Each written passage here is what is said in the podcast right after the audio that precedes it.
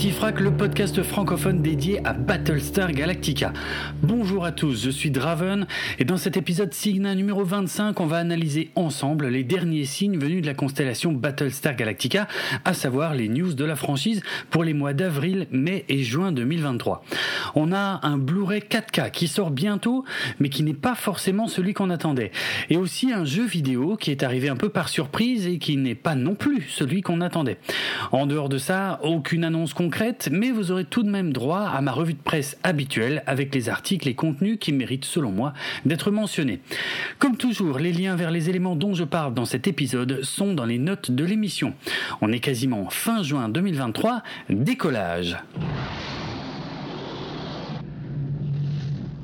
Début avril, on a appris que le téléfilm pilote de 1978, intitulé Saga of a Star World, était en précommande sur les sites habituels en Blu-ray 4K, édition Steelbook 45e anniversaire, au tarif de 25 euros. Ce Steelbook, qui contient le Blu-ray 4K et le Blu-ray standard, sortira le 26 juillet 2023.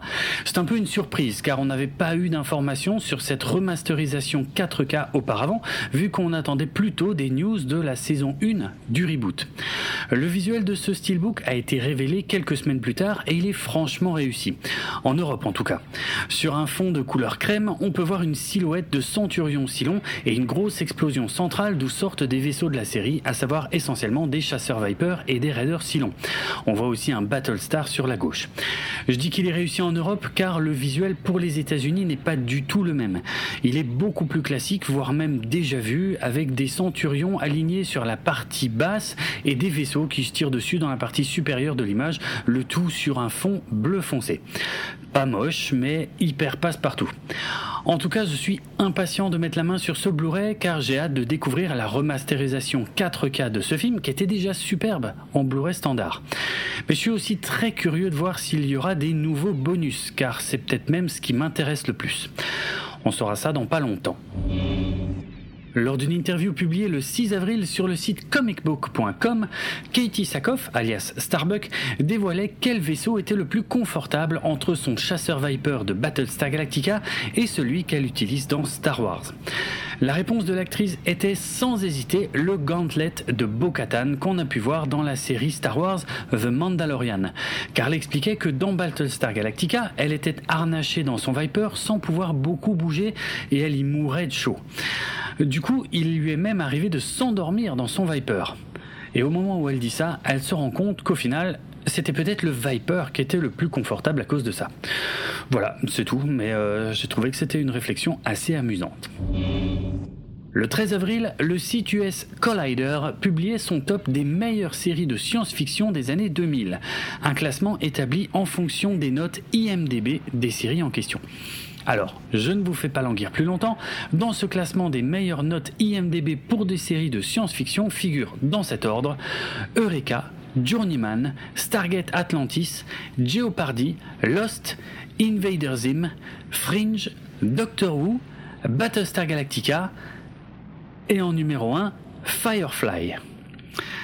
Bon, Ok, j'aime beaucoup Firefly, mais c'est sûr qu'en seulement 14 épisodes, on a beaucoup moins de chances de se planter qu'en 4 saisons. Mais je pense aussi que la note de Firefly est due à l'annulation abrupte et injustifiée de cette série, ainsi qu'au fantasme de ce qu'elle aurait pu devenir. Mais ouais, je vais rien ajouter de plus à ce sujet parce que sinon je vais passer pour un mauvais perdant. En plus, c'est pas comme si moi j'avais perdu personnellement. Hein. En vrai, je m'en fous. Euh, le 13 avril, le site Giant Freaking Robot a dévoilé son top 10 des meilleurs reboots à la télé.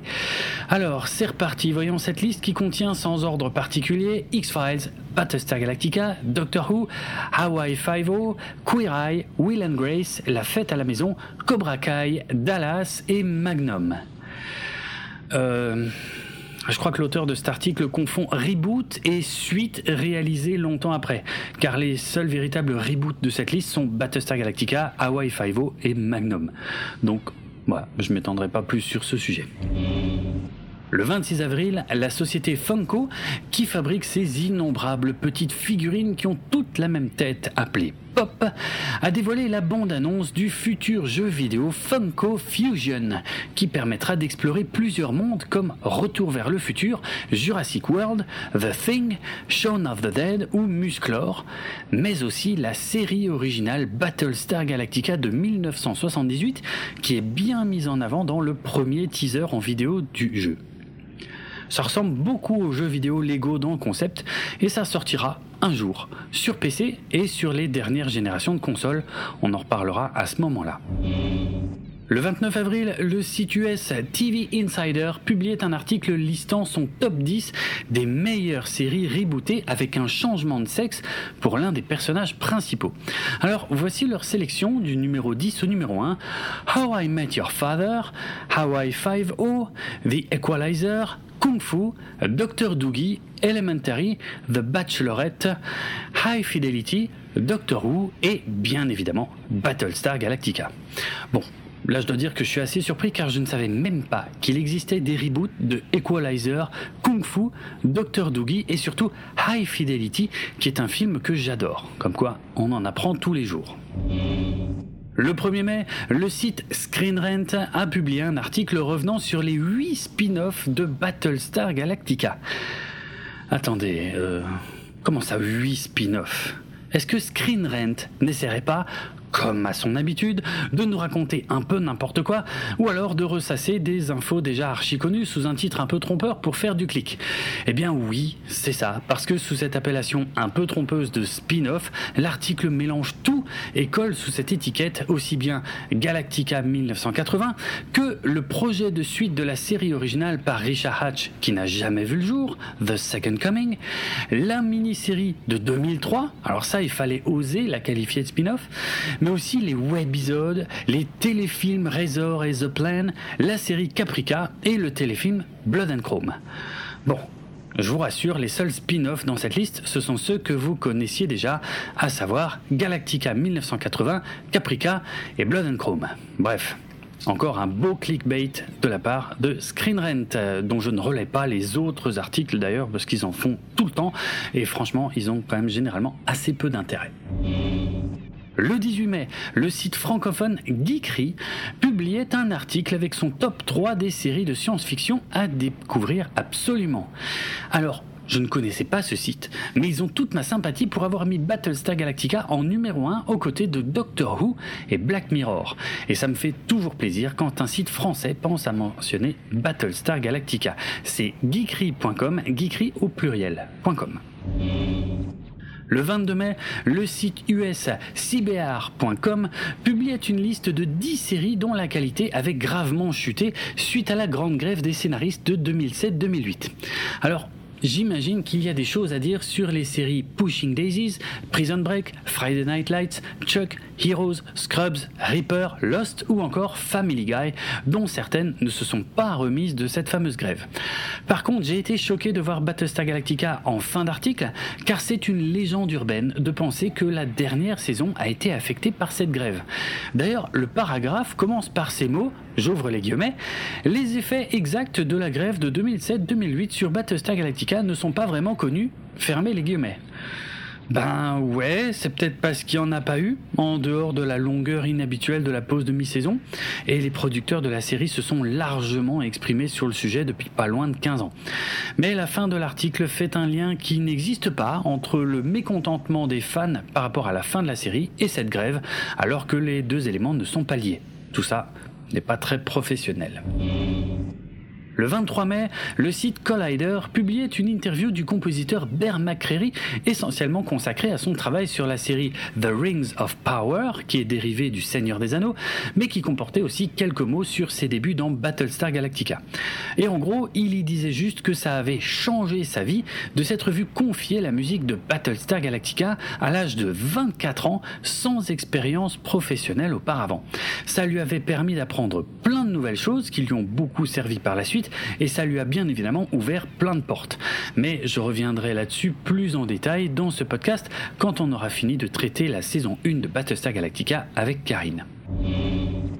Fin mai 2023, l'acteur Edward James Olmos, qui incarnait William Adama dans le reboot de Battlestar Galactica, a révélé qu'il avait souffert d'un cancer de la gorge pour lequel il avait terminé son traitement en décembre 2022. L'annonce a évidemment surpris ses fans puisqu'il n'en avait jamais parlé auparavant. Il a expliqué avoir terminé ses rayonnements et sa chimiothérapie fin 2022 et il a précisé que l'expérience lui avait fait perdre plus de 25 kilos et avait changé sa vision de la vie car il avait déjà perdu des amis de ce même mal. Les docteurs lui avaient dit qu'il ne pouvait pas garantir qu'il garderait sa voix vu que sa gorge allait être attaquée par le traitement, un peu comme ça a été le cas ces dernières années pour l'acteur Val Kilmer. Mais il semble que tout ça soit maintenant derrière lui sans que sa voix ait été trop altérée. Le 29 mai, le site américain Sci-Fi Wire, qui appartient à la chaîne du même nom qui avait diffusé le reboot de Battlestar Galactica dans les années 2000, a publié un article pompeusement intitulé L'explication de la fin de Battlestar Galactica. Après avoir rappelé que tous les fans n'ont pas apprécié cette fin, les trois quarts de l'article consistent surtout en un résumé de ce qui se passe à l'écran. Et seul le dernier paragraphe est constitué de déclarations de Ronald D. Datant de 2009 sur un ou deux éléments de l'intrigue, mais qui sont très loin d'expliquer la totalité de ce qui se passe dans ce grand final. Donc voilà, ce n'est pas un article très utile, car je rappelle qu'il n'existe pas d'explication concrète à tout ce qui se passe à la fin de la série, et que c'est aussi ce qui fait son charme, ou alors ce qui fait que certains ne l'ont pas aimé. c'est un choix. Le 3 juin, le site anglophone parade.com publiait un article sur les 10 spin-offs ou reboots qui étaient meilleurs que les œuvres originales. Eux au moins avaient l'honnêteté de différencier les spin-offs des reboots et leur liste comprenait des spin-offs dont on a fini par oublier qu'ils étaient des spin-offs comme Frasier, Daria, Xena la guerrière, New York Unité spéciale, aux côtés de reboots parfois méconnus comme Battlestar Galactica, mais aussi Les Simpsons, qui était un format court à l'origine, Doctor Who, Queer Eye et Buffy, chasseuse de vampires, dont on a également tendance à oublier que c'était un reboot du film de 1992. Le 11 juin, le site anglophone Den of Geek publiait un long article expliquant comment Battlestar Galactica et Star Trek s'étaient inspirés l'un l'autre. Vous savez forcément à quel point Ronald D. Moore s'est inspiré de son expérience professionnelle de 10 ans sur Star Trek La Nouvelle Génération et Star Trek Deep Space Nine pour collecter les idées qu'il a réutilisées pour son reboot de Battlestar Galactica.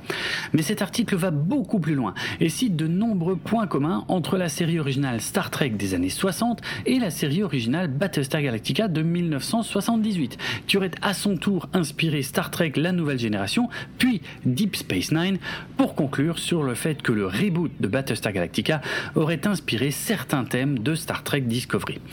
C'est intéressant tous ces points communs, mais de là à parler d'inspiration directe, il y a un pas que je ne franchirai pas. Après tout, ce sont deux grandes sagas de space opéra et il n'est pas surprenant que des sujets similaires soient traités dans les deux. Le 15 juin, Katie Sackhoff a annoncé sur sa chaîne YouTube qu'elle se lançait dans le podcast. Il s'agira vraisemblablement de conversations avec des personnes que l'interprète de Starbucks apprécie. Rien ne dit qu'elle abordera Battlestar Galactica dans son podcast, mais on ne sait jamais, ça peut arriver si elle invite les interprètes de la série avec qui elle est restée en contact ces dernières années. Son podcast s'appellera Bla Bla Bla with Katie Sackhoff et il y aura un épisode par semaine.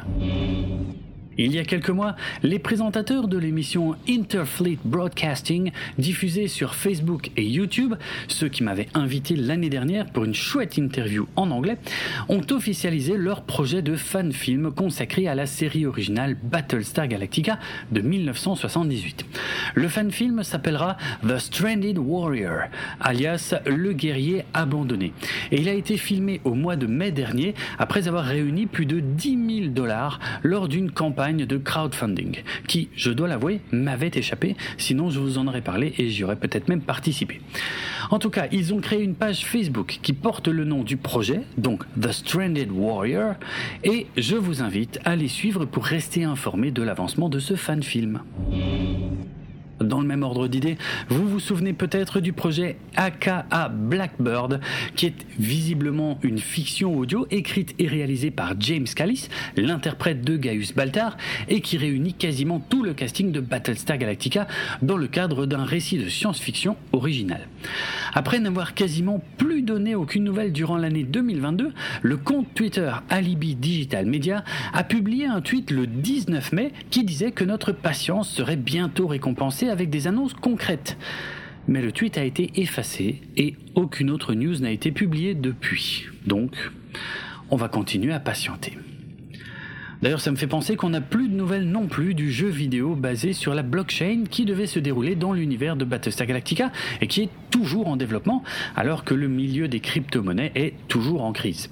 Là aussi, on fera preuve de patience pour voir s'il en sort vraiment quelque chose. Par contre, je vous rappelle qu'il y a un livre français consacré à Battlestar Galactica qui sort au mois de juillet et que vous pouvez toujours précommander sur le site de l'éditeur Pix Love. Donc ça, on en reparle très bientôt. Allez, c'est tout pour cette fois. Le podcast Galactifrac fait partie du label Podchose et il est disponible sur PodCloud ainsi que sur Apple Podcast, Deezer, Amazon et de nombreuses applications iOS et Android sans oublier YouTube. Mais toujours pas Spotify qui nous a bannis. Retrouvez les notes de l'émission sur galactifrac.lepodcast.fr et suivez-nous sur Twitter, Facebook et Instagram pour du contenu supplémentaire en lien avec cet épisode. Vous pouvez également venir discuter avec d'autres auditeurs et moi-même sur le serveur Discord de l'émission. D'ailleurs, je vous invite vraiment à suivre Galactifrac sur les réseaux sociaux parce que du 7 au 9 avril 2023, le jeu vidéo Battlestar Galactica Deadlock était complètement gratuit sur Steam. Ça n'a pas duré longtemps, mais c'était une super opportunité et pour le savoir, il fallait me suivre en dehors de ces épisodes de podcast. Si vous voulez me retrouver sur Twitter, mon pseudo c'est Draven et ça s'écrit D-R-A-V-E-N-R-D-R-O-K. N'oubliez pas que si vous avez apprécié cet épisode, le meilleur moyen de le montrer et de nous récompenser est de le partager au plus grand nombre via les réseaux sociaux. On se retrouve très bientôt pour de nouveaux épisodes de Galactifrac. Ciao